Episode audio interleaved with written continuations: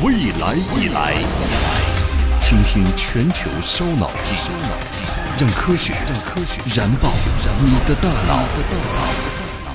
很高兴啊，能有机会跟大家在这里探讨一下大数据。首先呢，做个简单的自我介绍哈，我叫田鹏伟，来自西门子中国研究院，负责大数据分析的那个研发。当然，我们关注的可能不是互联网了，作为西门子，我们关注的是这个工业领域，包括发电呀、能源管理呀、交通啊、制造啊。流程行业呀、楼宇啊等等这些工业领域的这个大数据，首先大家可以看得到，数据量是在非常快的增加。现在我们每天都在用手机、用电脑，其实随时随刻每个人都是在给这个数据量的增加在做贡献。所谓的大数据到底有多大呢？首先咱们说这个“大”字，增长来看呢，百分之五十全球的数据是在过去的一年里边产生的。到二零二零年哈，全世界的这个数据能够达到四十个 ZB。ZB 相当于十万亿亿个字节，平摊到每个人身上来来说呢，到二零二零年，每个人都会有超过五个 T 的数据，包括我们刚出生的婴儿，包括我们比如说九十多岁的老爷爷老奶奶，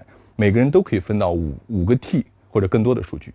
但是呢，这么多的数据里边啊，只有小于百分之零点五的数据被利用过，或者更具体说被分析过。同时，经常也有人说，大数据是一种资产，是未未被发掘的一个或者叫金矿也好。那么说到大数据的大呢，大家肯定一开始都是觉得它大，但什么是大？大数据一定大吗？可能同样的数据啊，放到不同的领域，那么它有的就是大数据，有的就不是。举两个例子吧，比如说在工业领域的某一个产线上，传感器来讲，或者数据采集的测点来讲，可能会有一千多个测点，但通常对于我们的一个问题的分析来讲。可能我们会通过关联性分析啊等等，我会选出十个左右的测点去分析一个具体的部件或或者一个具体的呃问题。比如说，对于这个变化非常快的压力，我们可能踩的频繁一点，一秒踩很多次；但是对于这个变化不是特别快的，比如说温度，那我们可能几秒踩一次。平均下来，举个例子吧，比如两秒踩一次，是一个浮点数，比如说四个字节。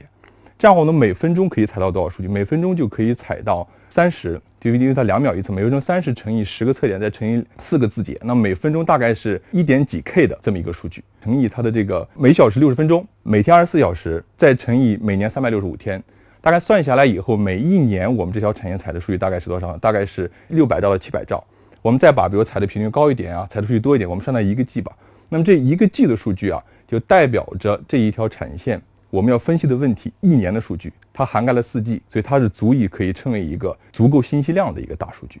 但如果我们考虑互联网领域，有一个网页的话，包含了比如它的图片、GS 文件啊、CSS 文件啊、HTML 文件等等，加在一起可能是从两兆到六七兆不等。一 G 的数据一包含多少个网页？两百到三百个网页。但对于互联网来讲，这两百到三百个网页是发现不了任何问题，因为互联网太浩瀚了，两百三个百个网页只是其中非常非常微不足道的一小部分。所以说，我们可以看到这一个 G 的数据啊，在工业领域，在某一条产线上，可能它就是个大数据；但放到互联网领域，可能就不足以称之为大数据。所以说，我们觉得大数据的大，也是放在不同的场景下来考。大家说到大或者小啊，通常是都考虑到是一个有一个瓶颈嘛。那么从数据容量本身来讲啊，容量本身已经不是一个太大的一个瓶颈。最新的我看到的数据的话，我们单 SSD 的这个盘的容量能达到了三十三十二 T，有六六十 T 的渗透出来了。那么更复杂的情况是什么呢？我们试想一下哈，比我们数据来的非常非常快，以毫秒级的速度收到很多数据，同时呢，它希望你能够做出实时的响应，挑战是非常大的。数据的量的增加，数据类型也越来越多，数值数据、文本数据，还有多媒体数据。这个有些有些是我们已经数字化的数据，有些甚至是比如说我们原来的手写的数据要扫描，通过 OCR 的方式再读进来。这种情况下的话呢，你数据本身的结构差异非常大。那么要把这些数据统一的做处理，然后去做分析，本身也是个非常复杂的事情。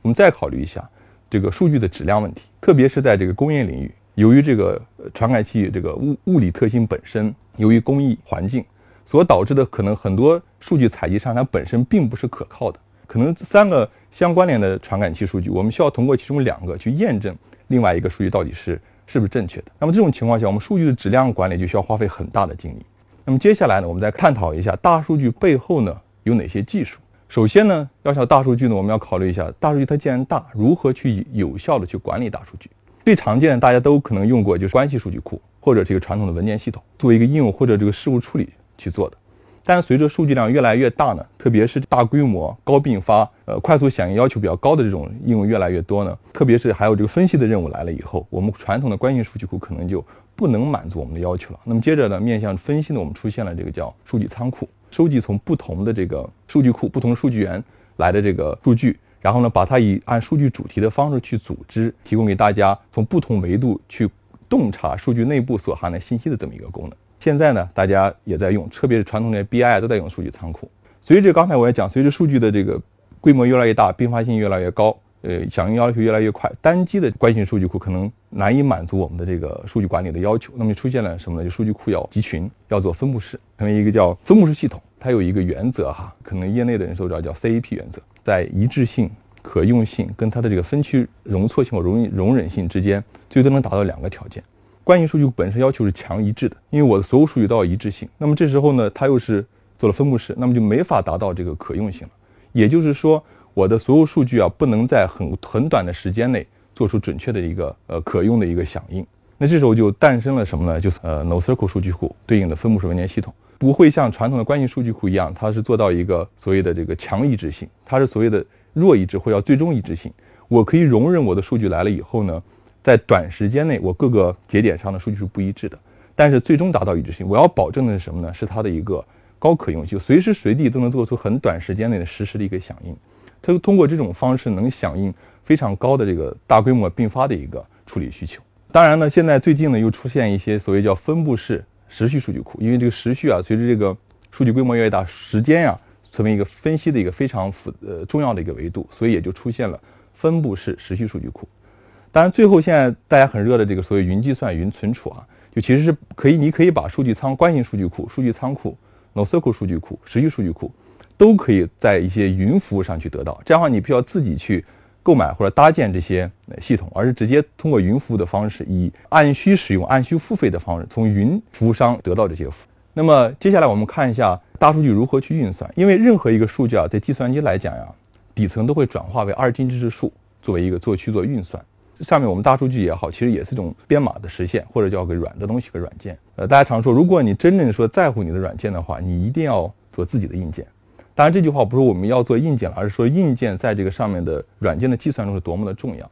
所以，我们来看一下大数据底层的硬件都有哪些去支撑我们大数据的处理。传统的就是这个服务器哈，然后后面发展到集群。但真正处做数据处理或数据运算的，更多的是大脑它的核心，就所谓的处理器，就是我们传统通常意义上的 CPU。大家知道，它包括了要控制嘛，它叫控制器，对吧？它要去运算有运算器，它要做存储有存储。部件，然后输入输出的这个部分做的事情非常多，运算只是它其中一小块儿。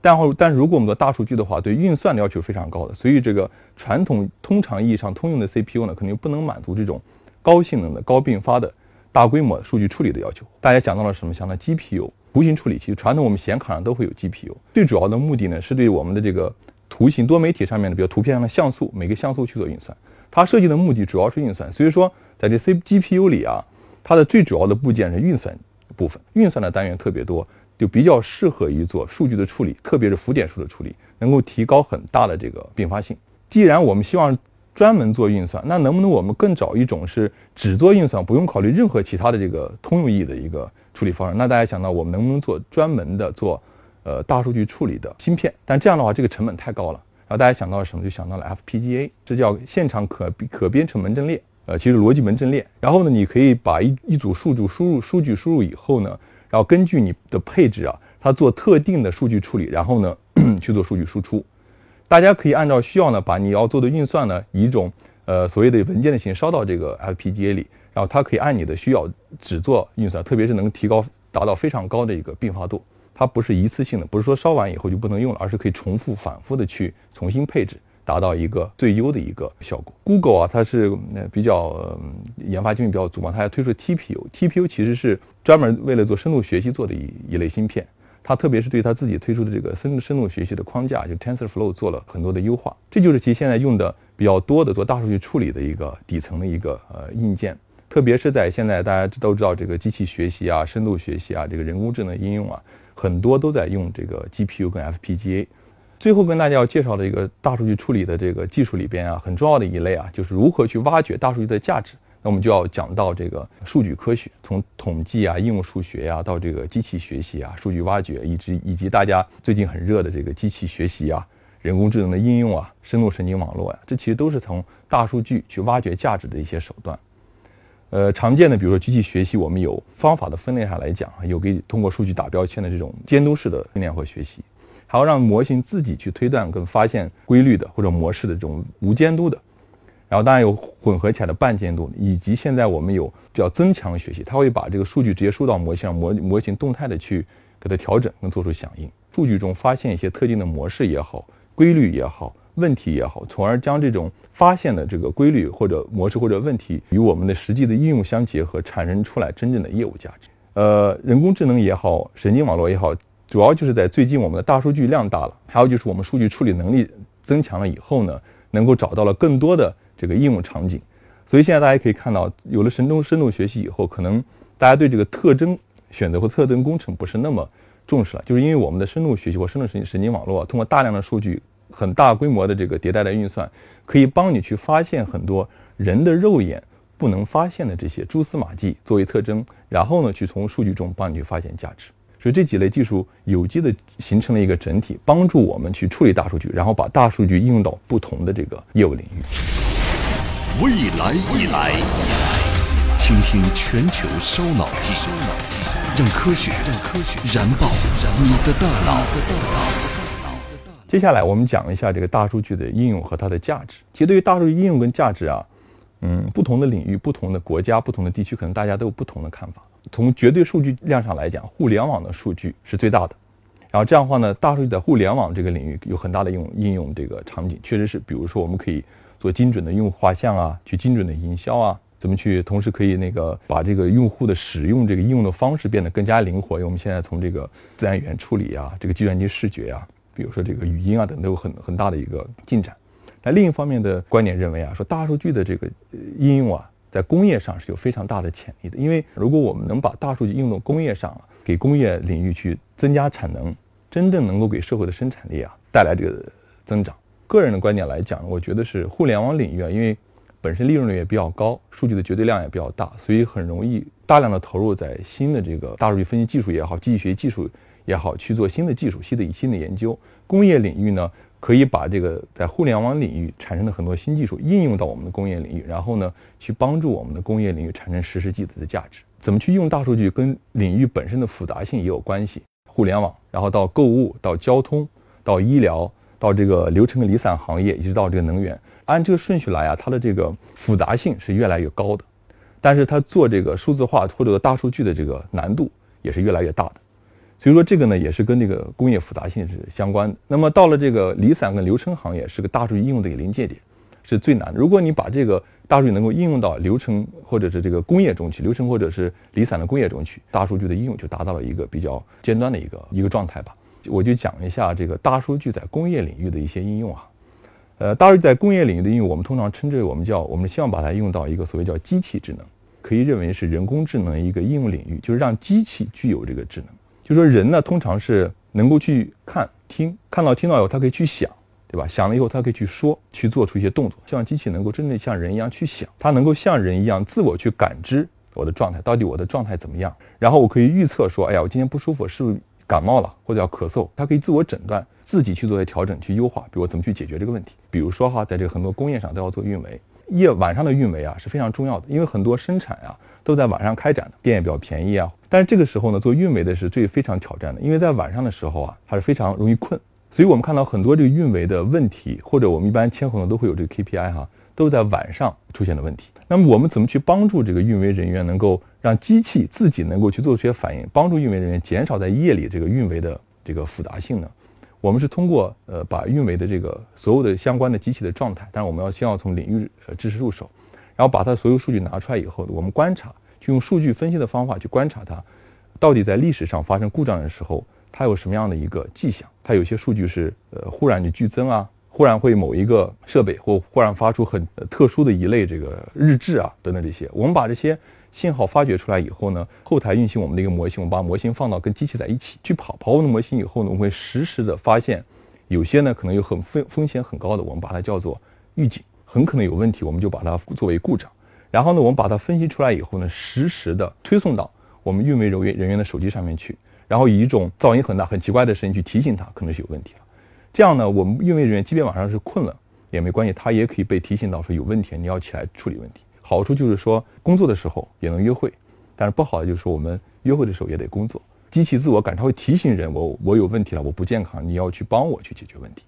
现在的运维来讲，通常在工业上来讲是不同的用运维的级别。首先是现场的这个运维工程师，他有了问题以后呢，他会短时间内处理。如果他处理不了，他会把这个故障发送给我们的二线的这个呃工程师。这个这二线工程通常是在施工单位的办公室。二线的专家也发现不了这个问题，解决不了问题以后，他会把这个呃问题啊实时的再发送到三线的这个专家上。专家一般是。非常资深的，整个可能某一个领域，可能全球这么只有那么几几位，他们然后再去解决这个问题。其实这个过程是反了，为什么呢？因为三线专家呀，他们的知识是最丰富的，他们才能在第一时间，最有能力在第一时间间把这问题解决掉。他们希望我能怎么能够在第一时间内呢，帮助到一线和二线的专家，帮他们去短时间内解决问题呢？对于一个设备来讲，很对他来讲是最最大的特征或者它的模式是两个维度。一个是它的这个时间维度，我们要看一个测点或者一个传感器，在时间维度上它有什么样的变化。另外一个维度就是所有的相关的这个传感器，它们在同一时间它们的状态有一什么样的模式。把这两个维度的测点的所有的比如历史上的数据拿，当然哪些相关的数据呢？我们首先要做相关性分析，听取这个三线专家他们在领域上面的一些知识，然后我们从这个两个维度上用深度神经网络去把这个。潜在的这个数据的一个模式去学出来，特别是针对历史上有故障的或者有风险的或有报警的这些数据所存在的模式学出来。一个是呢，我可以比如说每周有我的这个三线专家把他自己的这个领域知识加进去跑这个模型以后呢，可以去发现在未来一周内哪个地方要出问题了，以颜色去标识哪个国家哪个区域要出问题了，同时以每个区域的这个面积去来告诉他出了问题以后它的危害有多大。这个三线的这个所谓的机这个专家看到一个这个呃结果以后，可以马上通知到相应的一线或者二线的运维人员，让他们去提前去解决这个问题。第二方面，有了这个我们从深度学习这个学出来这个特征以后呢，我们可以把现在即将发生的故障跟历史上发生的故障给它关联起来，看到历史上什么时候发生过类似的故障，当时这个故障是怎么解决的。然后就可以把这个故障的原因跟怎么解决问题解决方案，同时呢推送给我们运维人员。这时候呢就可以帮助他们去做诊断，帮助他们去提高这个维修的一个效率。那么最后一个跟大家简单呃聊一个，就现在大家都知道这 AlphaGo 啊是非常热的一个 topic，因为它是在围棋领域啊现在是世界第一哈，已经打败了人类。我们其实也在做一个事情，是我们叫打造是工业领域的 AlphaGo 技术呢，跟 AlphaGo 是非常类似的，其实就是把这个深度神经网络跟这个增强学习。我们把它用到了工业设备的自我优化过程中，比如很多复杂的设备哈，在发电行业等等，他们这个其实出厂时候你的这个模拟或者你出厂时候这个模型，其实不能够真实的反映现场的一些情况，包括环境啊、温度啊，都会影响它的设备的一个状态。把我们事先训练好的一个模型部署到现场过过程现场去，然后通过现场采集这这些数据呢，再去通过我们的模型去做出一个。呃，优化反应，然后去找出真正实际在运行的时候最优的一个参数，比如说可以提高它的这个呃发电的效率啊，提高它的产能。